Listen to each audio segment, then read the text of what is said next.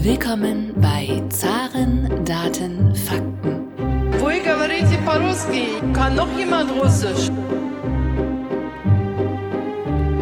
Говорит Москва. Russland ist ein Rätsel innerhalb eines Geheimnisses, umgeben von einem Mysterium. Recht herzlich willkommen zu einer weiteren Ausgabe des Zaren Daten Fakten Podcasts, dem Podcast, der sich mit der russischen Wirtschaft beschäftigt. Mein Name ist Thomas Bayer für die Deutsch-Russische Auslandshandelskammer und heute haben wir wieder einen tollen Gast für Sie vorbereitet, nämlich wir sind heute verbunden mit Michael Rochlitz, Wirtschaftsprofessor von der Universität Bremen. Lieber Herr Rochlitz, das ist schon das dritte Mal, dass Sie bei uns zu Gast sind im Genau. Podcast. Wir freuen uns jedes Mal auf eine neue Folge. Die letzte Folge, die wir aufgenommen haben, die war im Dezember 2022, also vor genau sechs Monaten. Und damals haben Sie mit einem Rückgang noch der russischen Wirtschaft um 4 bis 6 Prozent gerechnet. Jetzt die neuesten Zahlen, die wir haben für das Jahr 2022, sind ja, dass die russische Wirtschaft um circa 2,1 Prozent gesunken sind. Warum hat sich denn die russische Wirtschaft jetzt nicht nur besser geschlagen als ursprünglich erwartet, sondern sogar besser äh, geschlagen als dann im Dezember 2022 noch erwartet? Ja, hallo Herr Bayer, vielen Dank für die Einladung.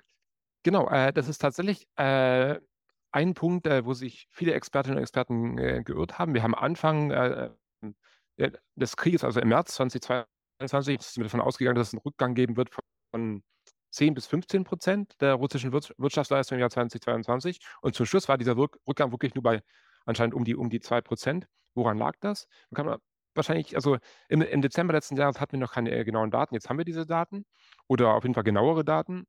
Man könnte vielleicht drei Gründe isolieren, äh, die zurzeit so in die der Experten, Expert-Community debattiert werden, warum, woran das lag. Zum einen äh, waren eben die hohen Rohstoffpreise ein Grund, dass Russland große Ressourcen zur Verfügung hatte. Wir hatten also die Sanktionen, aber gerade im Bereich Öl und Gas, ähm, Russlands Öl- und Gasexporte haben die Sanktionen nicht direkt gegriffen. Gleichzeitig hat dieser Schock aber zu einem Anstieg der Preise geführt. Also Russland hat im Jahr 20, 2022 viel mehr eingenommen durch den Export von Öl und Gas als, als angenommen und konnte diese Gelder, auch diese Ressourcen verwenden, um den Schock erstmal abzufedern. Also es wurde in vielen Bereichen, wo eigentlich ein Einbruch stattgefunden hätte, in der, gerade in der verarbeitenden Industrie, wurde staatlich sehr schnell, äh, ähm, also wurden sehr schnell Hilfen auch ausgezahlt und die haben diesen Schock erstmal abgefedert. Ein zweiter Grund ist tatsächlich, dass die russischen Verwaltungen besser mit diesem Schock umgegangen sind, als wir angenommen haben. Dass äh, Russland, wenn man sich Russland so anschaut, in den letzten 15 Jahren gab es eine ganze Reihe von Krisen, äh, durch die Russland, ähm, die Russland immer wieder getroffen haben. 2008, 2009 war die Finanzkrise, dann hatten wir 14, 15 schon die, die ersten Sanktionen äh, aufgrund der Annexion der Krim, dann auch diese, diese Geschichte, vielleicht erinnern Sie sich noch, äh, im äh, November, glaube ich, 2015 war der Streit mit der Türkei und da gab es einen Handelsstreit, auch wieder ein Schock für die russische Wirtschaft. Und dann natürlich die äh, Corona-Pandemie und jetzt äh, der, der Krieg in der Ukraine und die massiven westlichen Sanktionen. Und mittlerweile sieht es tatsächlich so aus, also ich bin da auch im regen Austausch mit den Kolleginnen und Kollegen in Russland und äh, auch mit äh, Unternehmen, dass es auch regionale Verwaltungen in Russland recht gut schaffen, solche Krisen erstmal abzufedern. Also äh, man hat da recht kompetente äh, Technokraten auf so mittlerer und unterer Ebene, die mittlerweile mit Unternehmen recht gut zusammenarbeiten. Und zum Beispiel die, sowohl die Corona-Hilfen als auch jetzt diese Hilfen im Jahr 2022 wurden recht unpolitisch verteilt. Also recht einfach an Unternehmen verteilt, die diese benötigten. Wir, wir haben früher Forschung gemacht, auch, auch ich habe Forschung gemacht, wo wir gesehen haben, dass eben Hilfen des Staates oft nach politischen Kriterien verteilt, äh, verteilt wurden und eben nicht den Unternehmen zugute kamen, die das wirklich brauchten, sondern denen, die die besten Verbindungen hatten in Moskau. Und mittlerweile sieht es so aus, dass bei diesen, bei diesen Krisen tatsächlich die staatliche Hilfe auch da ankommt oder manchmal da ankommt, wo sie auch benötigt wird. Und äh, wir haben also so ein bisschen so eine äh, so ein äh, Gewinn an Kompetenz in den, in den regionalen Verwaltungen. Wir sehen das auch in der Zentralbank zum Beispiel. Die Zentralbank ist tatsächlich eine sehr kompetent verwaltete, äh, ein verwaltetes Institut, äh, einer der besten Zentralbanken der Welt. Also die Zentralbankerin Elvira Nabiulina hat mehrmals in den letzten zehn Jahren den Preis bekommen der besten Zentralbankerin der Welt. Und das ist tatsächlich eine Institution, die bis heute Russland sehr kompetent auf makroökonomischer Ebene verwaltet. Die haben es geschafft, im März 2022 eine Kernschmelze der russischen Wirtschaft zu verhindern, mit sehr kompetenter Geldpolitik. Und da war ja diese Geschichte, Elvira Nabiulina hat gleich nach dem Einmarsch Rücktritt angeboten, der wurde dann von Putin nicht akzeptiert. Und sie musste sich dann entscheiden, was mache ich? Äh, trete ich trotzdem zurück und übergebe die Zentralbank einem Nachfolger, der wahrscheinlich, wahrscheinlich viel weniger kompetent ist. Also Sergei Glasich war da im Gespräch und der hätte die Sache wahrscheinlich womöglich tatsächlich in drei, vier Wochen gegen die Wand gefahren. Sie ist dann im Amt geblieben und hat es geschafft, dieses also eben auch, auch ähm, die Verantwortung gespürt hat gegenüber den, das war so ihr Argument gegenüber den Menschen in Russland, also 144 Millionen Menschen. Äh, in dieser schwierigen Situation möchte man jetzt nicht auch noch ein, eine Kernschmelze des finanziellen Systems haben. Und äh, bis heute schafft es die Zentralbank, diese Probleme recht gut zu managen.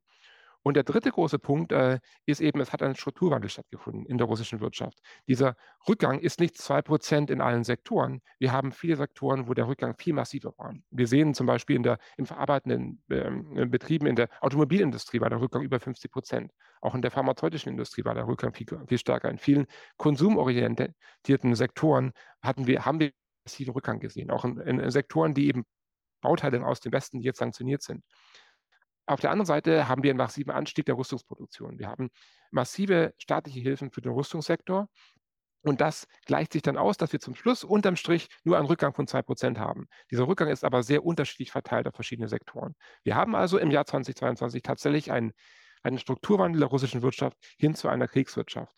Jetzt, wenn man sich anschaut, was hat das, welche Auswirkungen hat das für die Menschen, äh, praktisch jeder Panzer, der produziert wird, jede Granate, jede, ähm, die Munition, äh, die, diese, dieser riesige Kriegsapparat, das fließt alles positiv ins ähm, Bruttoinlandsprodukt ein und wird positiv damit gerechnet. Ob die, wenn die Panzer dann da in die Ukraine geschickt werden oder jede Rakete, die auf die Ukraine abgeschossen wird, ist ein positiver Beitrag erstmal für das russische GDP, obwohl die praktisch Russland nichts bringt und der Ukraine nur Zerstörung äh, äh, bringt.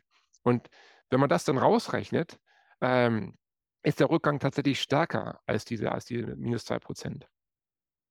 Ähm, Sie haben jetzt schon das Thema Kriegswirtschaft angesprochen. Kann man das beziffern, wie viel ähm, jetzt diese, dieser Boom quasi in den bestimmten Sektoren zum Bruttoinlandsprodukt beiträgt? Weil insgesamt, glaube ich, im Economist gab es vor kurzem eine Zahl, dass Russland 3% des äh, Bruttoinlandsproduktes ungefähr ähm, in diese äh, Kriegshandlungen steckt. Kann man das beziffern, wie viel des Hm. Bruttoinlandsproduktes quasi im letzten Jahr ausgeglichen wurden, äh, dadurch, dass mehr äh, produziert wurde in diesen Sektoren?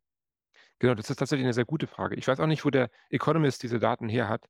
Äh, ich bin mir jetzt, ich kenne jetzt keine Datenquellen, die verlässlich genug sind, dass ich die zitieren würde. Und weil eben gerade alles, was mit der Militärproduktion in Russland zu tun hat, wird eben nicht veröffentlicht, wird geheim gehalten. Und wir haben, wir haben im Prinzip keine Ahnung oder keine Informationen davon, wie viele staatliche Ressourcen wirklich in den Militärapparat fließen. Also sowohl eben die Ausrüstung äh, die, die, technische Ausrüstung der russischen Armee, die Produktion neuer Waffensysteme und aber auch einfach, wenn sie mehrere hunderttausend Menschen haben, die in einem anderen Land kämpfen, muss, wir haben das ja gesehen an den USA, als die USA im Irak waren oder in Afghanistan, hat das wahnsinnig Geld gekostet.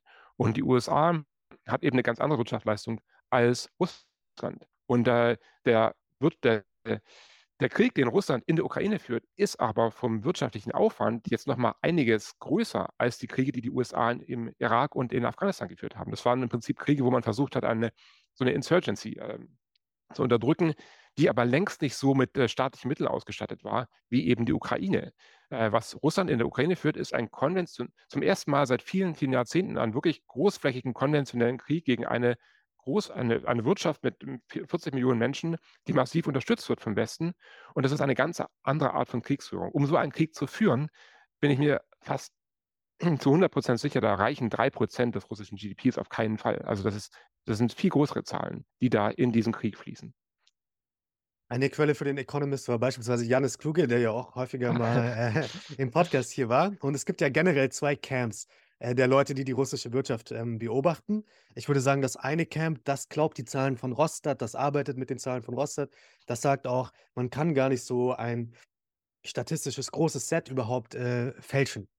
Dann gibt es aber hm, das, das andere Camp und da zu diesen Verfechtern dieses Camps gehört beispielsweise Professor Jeffrey Sonnenfeld vom Yale Mhm. Report, von der Yale-Universität, die sagen, nein, diese Zahlen, die Rostat publiziert, die kann man nicht mehr glauben. Äh, das ist alles Fake, das ist, das gibt quasi zwei unterschiedliche Datensets, eins intern, eins extern, das ist Maskirovka etc. In welchem Camp sehen Sie sich denn? Also sehen Sie sich eher in dem Camp, das sagt, man kann quasi gar nicht so ein großes statistisches Datenset fälschen, ohne dass es auffällt? Oder denken Sie, dass es diese zwei Datensets gibt äh, innerhalb Russlands? Oh, was ist Ihre Meinung dazu? Also ich würde mich irgendwo zwischendrin sehen, muss ich sagen. Also bis äh, Anfang 2022 haben wir auch intensiv mit den Roster-Daten gearbeitet. Das waren, also von der Qualität her waren die relativ gut. Äh, so ein bisschen so, eine, so ein Vermächtnis aus der Sowjetunion, wo eben gerade die statistischen Ämter doch relativ gut gearbeitet haben. Also ein bisschen, weiß nicht, äh, die chinesischen Daten sind noch ein bisschen anders, aber wir haben ähnliche Strukturen irgendwie, äh, dass wir also relativ detaillierte Daten haben über regionale Produktion zum Beispiel auch. Und äh, jetzt seit, seit äh, Februar, März 2022 werden erstmal viele Daten nicht mehr veröffentlicht und äh, die gibt es einfach nicht mehr. Dann weiß man eben nicht, wie sich das äh, weiterentwickelt. Viele Daten haben wir auch nicht, gerade im, im Militärsektor. Eben diese Daten wurden, wurden noch nie richtig veröffentlicht. Und gleichzeitig, äh, ich glaube, Sie haben recht, es ist, es ist schwierig, so ein Datenmassiv irgendwie völlig zu fälschen. Äh, komplett zu fälschen, das glaube ich auch nicht, dass das, dass das stattfindet, aber ich kann mir durchaus vorstellen, dass an eigenen ein, einzelnen Datenpunkten, dass da schon was passiert ist. Also gerade regionale Verwaltungen mehr als zuvor da ihren, äh, ihre Finger auch im Spiel haben, weil die müssen ja diese Daten irgendwie, jemand misst das ja auf regionalem Niveau und leitet das weiter nach Moskau. Und äh, was wir generell, wir haben eine Tendenz im russischen Staat, wo mehr und mehr Kontrollinstitutionen ausgeschaltet werden, die so diese unabhängige Informationen, die ja noch an, an den Kreml geschickt werden, irgendwie kontrollieren können. Also wir haben äh, überhaupt keine äh, unabhängige Presse mehr. Wir haben auch außerhalb von den Geheimdiensten irgendwie wenig äh, Organe, so wie in, in, Deutschland den Rechnungshof, die eben kontrollieren, ob äh, da noch alles mit rechten Dingen zugeht, zu weil eben jedes unabhängige Kontrollorgan ist im Prinzip auch ein Problem für den russischen autoritären Staat. Dass wenn man unabhängige Organe hat, die ein bisschen von oben drauf schauen, dann kann man auch nicht mehr so flexibel eben manche, also Mittel hin und her schieben und äh, man schneidet sich aber manchmal auch ein bisschen ins eigene Fleisch, dadurch, dass eben dann die, die Daten, die angeboten werden, die Informationen, die man bekommt, nicht mehr so glaubwürdig sind. Und ich glaube, das ist, das ist bei der Statistik ein Problem, das ist aber auch ein generelles Problem im russischen Staat, dass dadurch, dass viele unabhängige Informationskanäle ausgeschaltet wurden, jetzt die, die russische Führung so ein bisschen, wie so ein, sie haben so ein großes Schiff, das steuert in eine Richtung und sie wissen aber nicht genau, wo sie überhaupt hinsteuern, weil ihnen die Informationen fehlen. Weil die Informationsquellen, die Putin noch hat, sind im Prinzip die, die Geheimdienste. Da haben wir aber auch gesehen am Anfang des Ukraine-Krieges, dass die eben auch Anreize haben, geschönte Informationen an den Kreml zu schicken. Äh, weil sie eben Angst haben, wenn man da die, die, die wahre Lage schildert, bekommt man Probleme. Und, äh, und das ist bei regionalen Verwaltungen nicht anders. Wenn sie da wirklich die, regional, die, die, die wahre Lage schildern, bekommen, werden sie vielleicht gefeuert oder kriegen, kriegen sie Probleme und dann haben wir so eine, und das passiert auf jeder Ebene. Und das kann sich dann akkumulieren. Und deswegen würde ich weniger und weniger diesen russischen Statistiken noch trauen. Wir, wir haben in, für Russland jetzt keine gute empirische Forschung, aber wir haben Forschung, die in diese Richtung geht für, für China und wo man dann eben sieht, dass die, die Daten immer dann ungenauer sind, wenn es zum Beispiel, wenn der regionale Gouverneur zu dem Punkt kommt, wo er dann äh, wiederernannt wird oder befördert werden sollte. Und dann sind die, die Daten, die man messen kann, zum Beispiel so äh, von, mit Satelliten, Lichtdaten, und wenn man das dann abgleicht mit Wirtschaftswachstum, ist das Wirtschaftswachstum ein bisschen höher als das Licht und immer um diese Punkte rum, wenn es politisch wichtig ist. Und man sieht also, dass auch bei den, bei den chinesischen Daten da, da dran geschraubt wird manchmal. Und das kann ich mir gut vorstellen, dass das eben in Russland auch stattfindet. Sie denken also, es könnte durchaus sein, dass manche Datensätze nicht äh, hundertprozentig stimmen, aber Sie denken jetzt nicht, dass es quasi ein zentrales Interesse daran gibt, quasi die Daten äh, zentral zu fälschen und quasi nach außen eine Maskirovka äh, zu machen, wie das ja Jeffrey Sonnenfeld sagt. Er sagt ja beispielsweise, der Internationale Währungsfonds würde hm. russische hm. Propaganda verbreiten, weil er eben diese Daten von Rostat nimmt. Äh, Sie hm. sind also nicht da auf der Linie von Jeffrey Sonnenfeld, dass Sie sagen, äh, der, der internationale Währungsfonds würde hier russische Propaganda verbreiten, oder?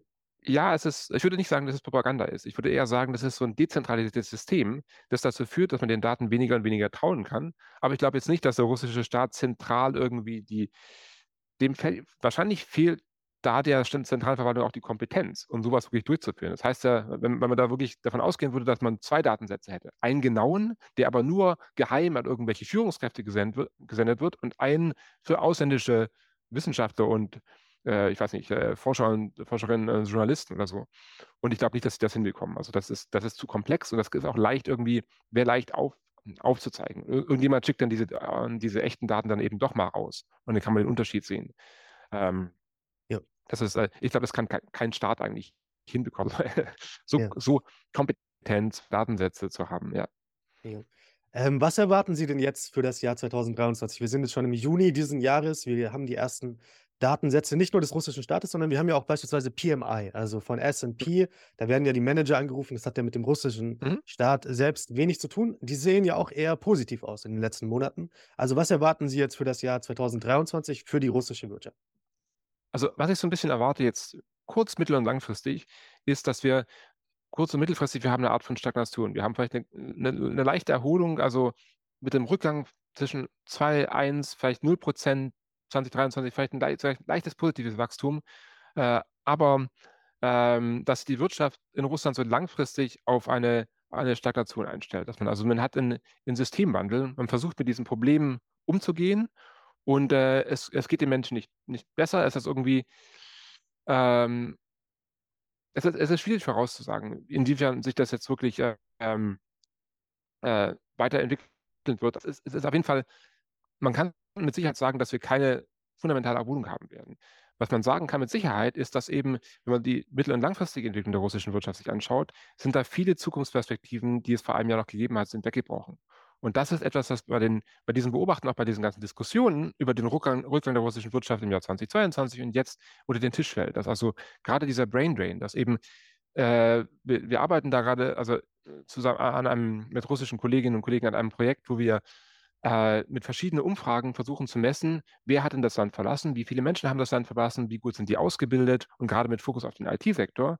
Und was man da eben sieht, ist, dass gerade im IT-Sektor sind es eben die Menschen, die am besten qualifiziert sind, die das Land verlassen haben und die auch nicht mehr zurückkommen, weil die haben eben gute Chancen auf westlichen Arbeitsmärkten. Also wir haben eine große Konkurrenz zurzeit im, im IT-Sektor, gerade im Bereich künstliche Intelligenz. Das ist so das große neue Technologiefeld, wo eben China, die USA, aber auch Europa versuchen, da an kompetente Menschen zu kommen und Leute zu kommen. Also wir sehen ja, in Deutschland gibt es eine Initiative, 100 Professuren, nicht KI irgendwie aufzubauen und man findet halt nicht 100 Professoren und Professorinnen, die kompetent sind im Bereich KI, um die irgendwo einstellen zu können. Und andere Länder haben ähnliche Initiativen.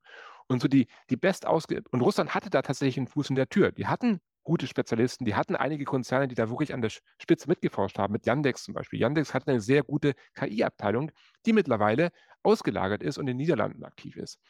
Und äh, in vielen Bereichen der Spitzenforschung, in der künstlichen Intelligenz, aber zum Beispiel auch im Quantum Computing, äh, haben äh, Wissenschaftler, Wissenschaftler und Wissenschaftlerinnen und ähm, Forscher, die Russland verlassen und die kommen auch nicht mehr zurück. Also wir haben gesehen, dass manche wieder zurückkommen und das sind eher so in, im, im mittleren äh, oder im mittleren Bereich, die eben sich dann abwägen, also gut, ich bin im Ausland, äh, da gibt es auch Schwierigkeiten. Manchmal ist es nicht so leicht, einen Job zu finden oder sich da einzufinden und die kommen dann manchmal wieder zurück.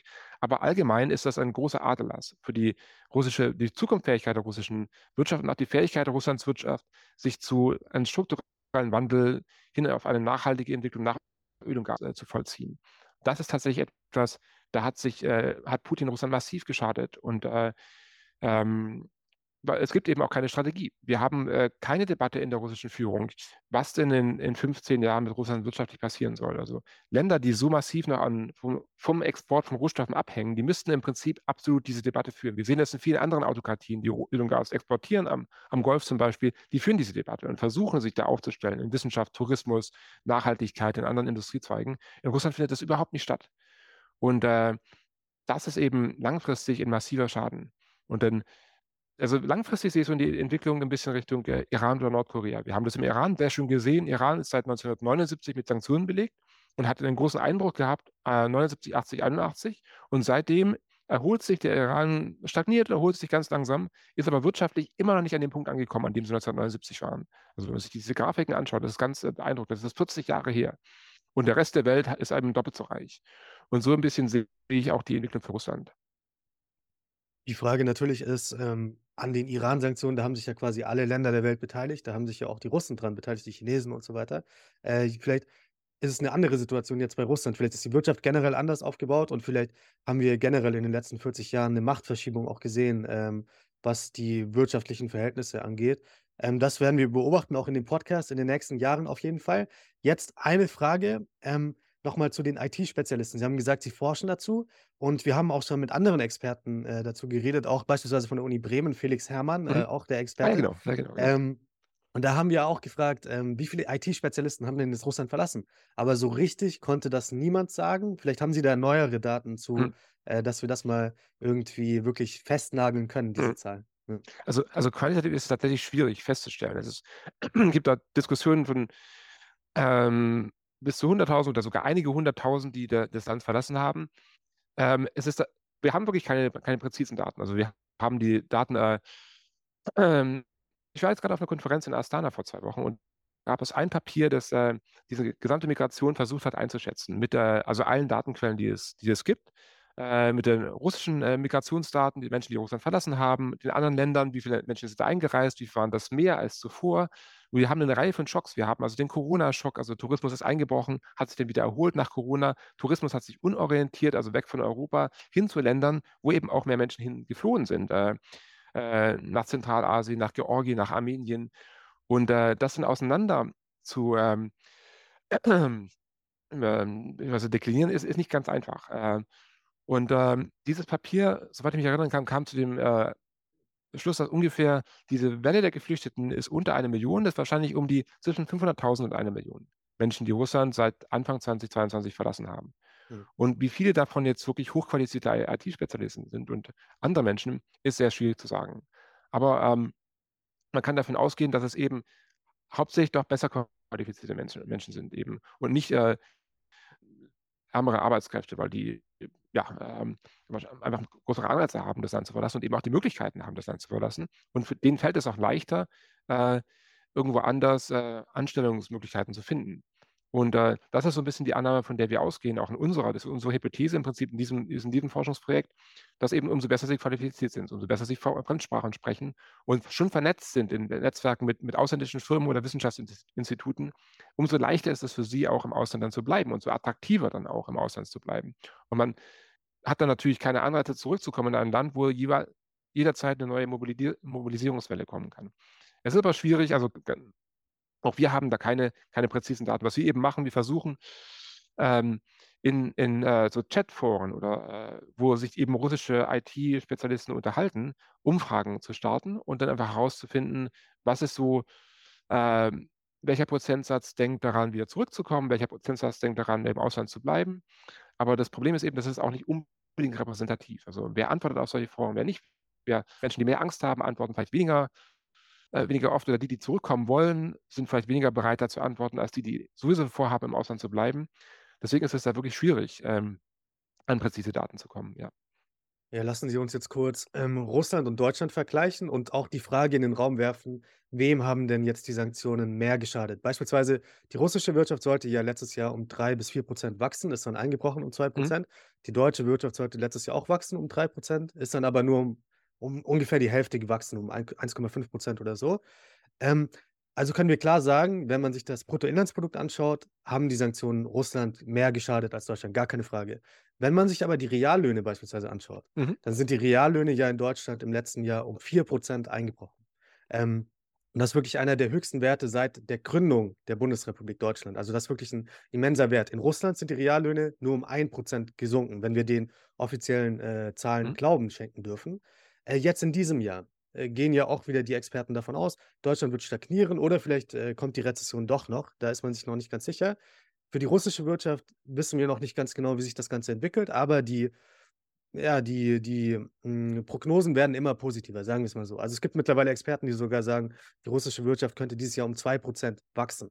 Das möchte ich hier einmal mal in den Raum stellen, äh, weil das könnte durchaus am Jahresende so sein. Und dann ist natürlich die Frage, wem haben jetzt die Sanktionen mehr geschadet?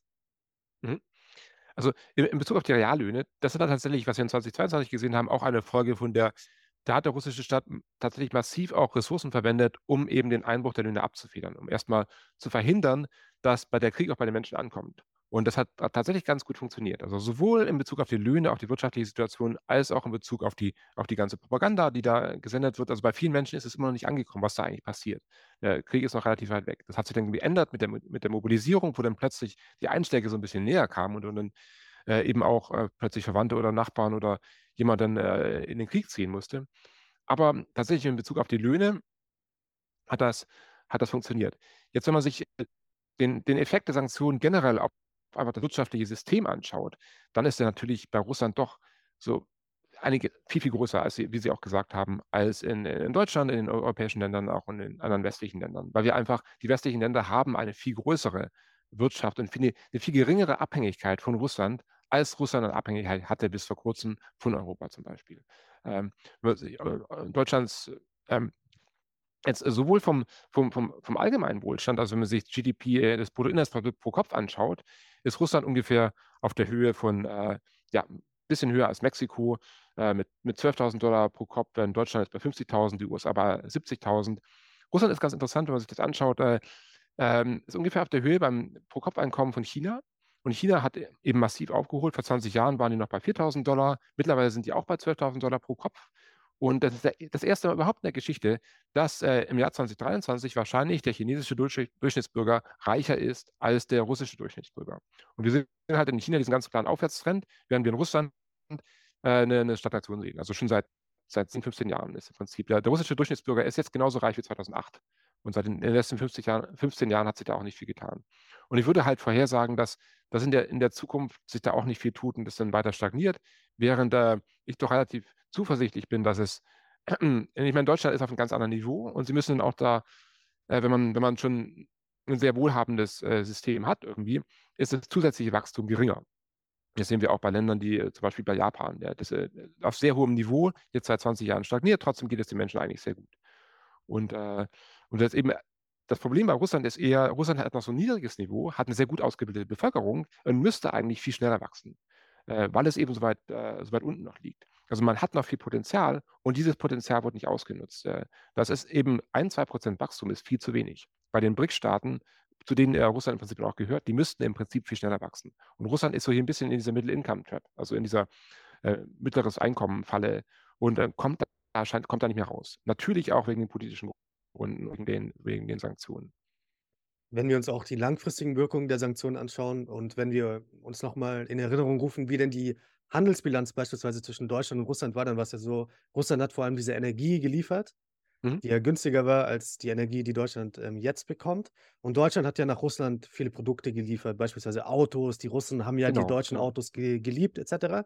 Jetzt wurde ja dieser Handel gestoppt und ähm, man orientiert sich um. Deutschland braucht andere Energie, Russland kauft andere Autos, vor allem chinesische Autos.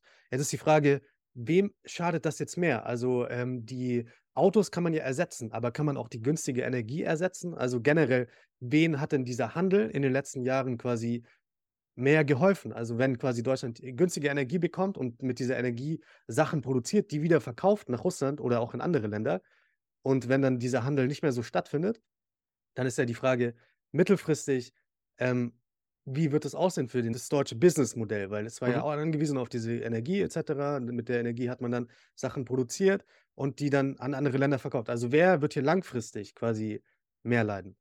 Mhm.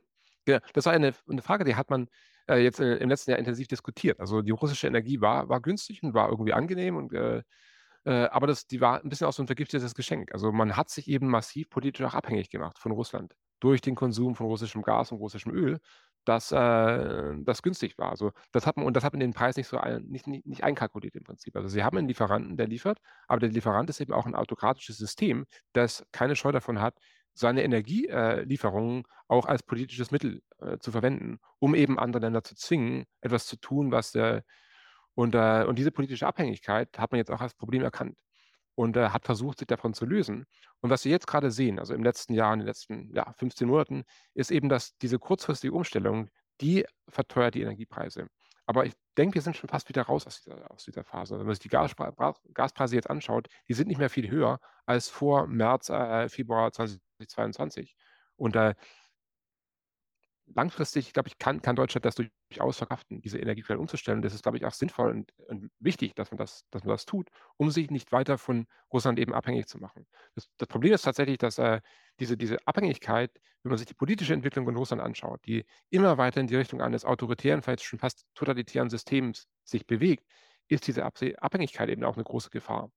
Und äh, die man im Prinzip bei den Preisen mit einkalkulieren müsste. Das macht ja bei anderen Dingen auch, also oder eben nicht. Also beim, beim Klimawandel ist das ja das große Problem, dass man eben hin und her fliegt und die langfristigen Auswirkungen eben nicht mit einpreist. Und äh, das ist, das ist, glaube ich, das Problem, das wir lange Zeit hatten bei, dem, bei den russischen Energielieferungen.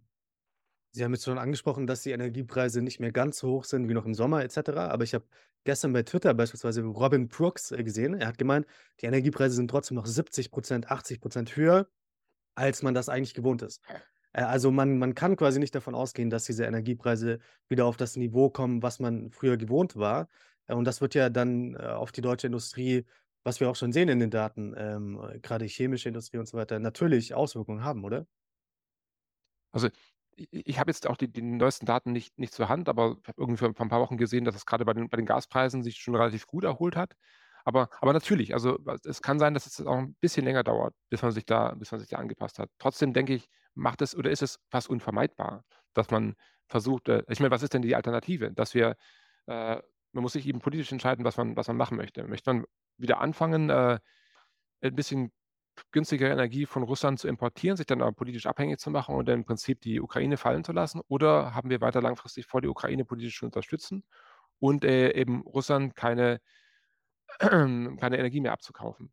Und, äh, ja, das ist 'n 'ne Frage, die man sich stellen muss. Und ich denke, dass die dass die deutsche Wirtschaft schon, äh, absolut stark genug ist, um um diesen diesen Mehrpreis auch auszuhalten und sich da auch anzupassen. Und das das das funktioniert auch. Gerade, äh, läuft ja aber noch Gas durch die Ukraine auch nach Deutschland beispielsweise. Also, äh, die Ukraine ist ja auch hier ein ein Mittelsmann quasi für die Gaslieferung, äh, aus aus Russland nach Deutschland. Ähm, Genau, das jetzt ist so 'n bisschen lass so 'n Paradox. genau, lass lassen Sie uns ja. noch, äh, jetzt über vielleicht zukünftige Sanktionen reden. Was könnte denn noch kommen an Sanktionen gegen die russische Wirtschaft? Das ist 'ne gute Frage. Also, man hat ja manche Gebiete ausge ausgenommen von den Sanktionen, grad den pharmazeutischen Sektor, eben der Bevölkerung nicht zu sehr zu schaden. Und, äh, es ist immer so 'n bisschen so 'ne so 'ne Gratwanderung. Also, man man möchte ja das Ziel der San Sanktionen ist, dass man es Russland so schwer wie möglich macht, diesen Krieg zu führen und, äh, irgendwie, äh, Russland ganz klar signalisiert, dass es dass der Krieg einen hohen Preis hat. Gleichzeitig möchte man natürlich nicht Russland wirtschaftlich zugrunde richten oder der Bevölkerung zu massiv zu schaden. Und, äh, wa was ich denke, wa was Sinn macht, ist auf jeden Fall, was man ja schon versucht, eben diese ganzen Schlupflöcher, die es noch gibt bei den Sanktionen, zu schließen, um da besser gegen Parallelimporte zum Beispiel vorzugehen und, ähm, zu verhindern, dass dass dass Drittländer noch, äh, mit Russland Handel treiben. Es funktioniert im Prinzip jetzt schon dadurch, dass die Parallelimporte gibt es, aber die machen sind eben sehr nicht sehr effizient und die Preise sind viel viel höher, als wenn man, äh, Hochtechnologiegüter zum Beispiel direkt importiert. Insofern funktionieren die Sanktionen schon. Und da kann man noch einiges machen, um das noch besser, äh, zu zu händeln. Äh, ich weiß jetzt nicht, inwiefern es Sinn macht noch hm, noch weitere massivere Sanktionen in anderen es gibt noch, ähm, Sektoren, wo man wo man durchaus noch San Sanktionen verhängen könnte. Kann man sich kann man sich überlegen. Wa was ich, glaube ich, wichtig finde, wenn man diese Diskus diese Sanktionsdebatte hat, dass man, äh, versucht, und das fehlt zurzeit noch, irgend 'n Signal auch an die russische Bevölkerung oder an Interessengruppen in innerhalb Russlands zu schicken, dass man ja eben nicht, äh, Russland zerstören möchte. Also, das ist ja wurde täglich reproduziert in den russischen Medien, dass im Prinzip der Westen nichts anderes vorhat, als Russland langfristig zugrunde zu richten. Und das ist ja nicht der Fall. Und, äh, wir haben in in Russland, äh, grade das Unternehmertum wir haben viele Menschen, die völlig daran interessiert wären, wieder normale normalere Verhältnisse zu haben mit dem Westen, mit anderen Ländern, um einfach wieder normal ihrem Geschäft nachzugehen und nicht in diesem ständigen politischen Wahnsinn sich zu befinden. Und, ähm, es ist unwahrscheinlich, dass man wirklich dass diese Gruppen etwas erreichen können, dass sie zusammenschließen können oder dass die Bevölkerung irgendwie anfängt, da 'n bisschen umzudenken. Trotzdem wäre es wahrscheinlich wichtig, wenn man vielleicht 'n politisches Signal senden könnte nach na nach Russland und sagen: „Äh, wenn es zu einem Macht und zu einem glaubhaften Machtwechsel kommt oder zu 'nem glaubhaften Ende des Krieges in Russland, dann haben wir nicht nur einen Marshallplan für die Ukraine, um die Ukraine wieder aufzubauen, dann haben wir auch vor, wieder wirklich intensiv mit Russland Handel zu treiben und, äh, zusammen irgendwie, äh, Russland wieder aufzubauen und, äh, wirtschaftlich zusammenzuarbeiten.“ Ähm, ich glaube, so ein Signal fehlt zurzeit vollkommen. Also, dass man, äh das es gab eine sehr spannende soziologische Umfrage vor 'n paar Wochen, die sich eben, äh, ver versucht hat zu verstehen, warum die Unterstützung für den Krieg so hoch ist in Russland. Und da kam da raus, das sind nicht Menschen, die ideologisch völlig davon überzeugt sind, dass man die Ukraine, äh, denazifizieren muss oder den Krieg gegen die Ukraine führen oder gegen den Westen. Das sind einfach Menschen, die sind schon erschöpft und müde und haben aber auch Angst davor, wenn Russland jetzt auch noch diesen Krieg verliert, dann müssen wir über Jahrzehnte hinweg Reparationen bezahlen. Und, ähm und der Westen macht uns dann völlig kaputt. Also, besser noch, wir wir kämpfen diesen Wieg äh, Krieg weiter und versuchen noch irgendwo das Schlimmste zu verhindern. Und da kommunizieren könnte, dass das eben nicht das Ziel ist, Russland stören, sondern wir wollen einfach nur diesen Krieg beenden. Wäre das, glaube ich, sehr hilfreich. An diese Antwort vielleicht anschließend, äh, auch schon als letzte Frage. Äh, die russischen Konsulate, äh, die wurden ja geschlossen in Deutschland. Ich glaube, es gibt jetzt nur noch Berlin als Mhm. Botschaft und, äh, Bonn ist, glaube ich, noch als Konsulat offen. Äh, Deutschland hat auch seine eigenen Konsulate in Russland geschlossen. Äh, wie sehen Sie das? Also, der wird hier nicht der quasi der Austausch zwischen der Zivilbevölkerung auch äh, massiv eingeschränkt durch diese, äh, durch, durch diese ganze Schließungen etc. Mhm. Genau, das ist tatsächlich ein großes Problem. Das ist dieser diplomatische Schlagabtausch. Wenn äh, Russland irgendwie Diplomaten ausweist, dann weisen wir Diplomaten aus und das geht hin und her. Und äh, die Leidtragenden sind zum Schluss tatsächlich die russische Bevölkerung und in der russischen Bevölkerung eben die Menschen, die am meisten auch unter diesem Krieg leiden. Also wir haben ja als in der Wissenschaft große Probleme, eben um Kolleginnen und Kollegen aus Russland weiter einzuladen, weil die einfach keinen Termin bekommen, weil die Konsulate, die es noch gibt, sind völlig überlastet. Äh, und es dauert ewig, äh, um dann ein in, in Visum zu vergeben oder da äh, Termine zu vergeben. Und das trifft Menschen, die, die ausreisen wollen oder die, die versuchen, noch irgendwie wissenschaftlich weiter zu kooperieren mit, mit uns oder mit, mit, mit anderen Ländern. Das sind also genau die Falschen. Und äh, das ist schon seit, seit vielen Jahren, denke ich, man müsste, müsste da irgendwie anders vorgehen. Also so, so, so vielleicht so ein zweigleisiges System fahren, dass man äh, die Menschen, die irgendwie mit dem Krieg was zu tun haben und da involviert sind, ganz klar zu sanktionieren, aber gleichzeitig vielleicht sogar eine Visafreiheit zu haben für normale russische Bürger, um denen zu signalisieren, es geht nicht gegen euch, es geht gegen diesen Krieg. Und äh, ihr seid weiterhin willkommen und kommt zu uns und schaut euch an, wie es hier ist, damit ihr auch mitbekommt, äh, es ist, stimmt halt nicht, wie in den russischen Medien äh, ständig behauptet wird, dass das Leben hier furchtbar ist und dass irgendwie die Autos ständig brennen und es gibt äh, Unruhen und äh, die Werte sind völlig am, am Ende oder sowas. Wir haben eigentlich ein recht gutes Leben.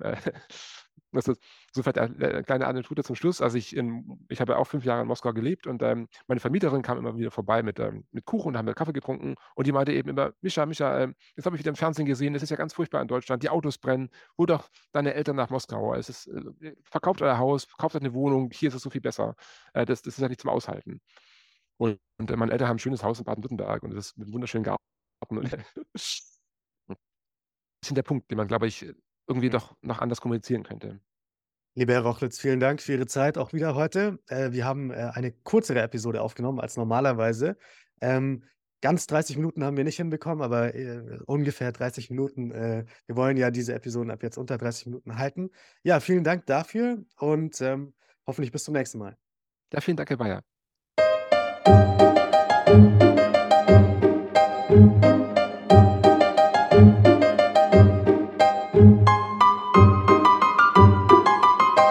Podcast wurde präsentiert von der Deutsch-Russischen Auslandshandelskammer. Die Deutsch-Russische Auslandshandelskammer ist mit 1000 Mitgliedern der größte ausländische Wirtschaftsverband in Russland.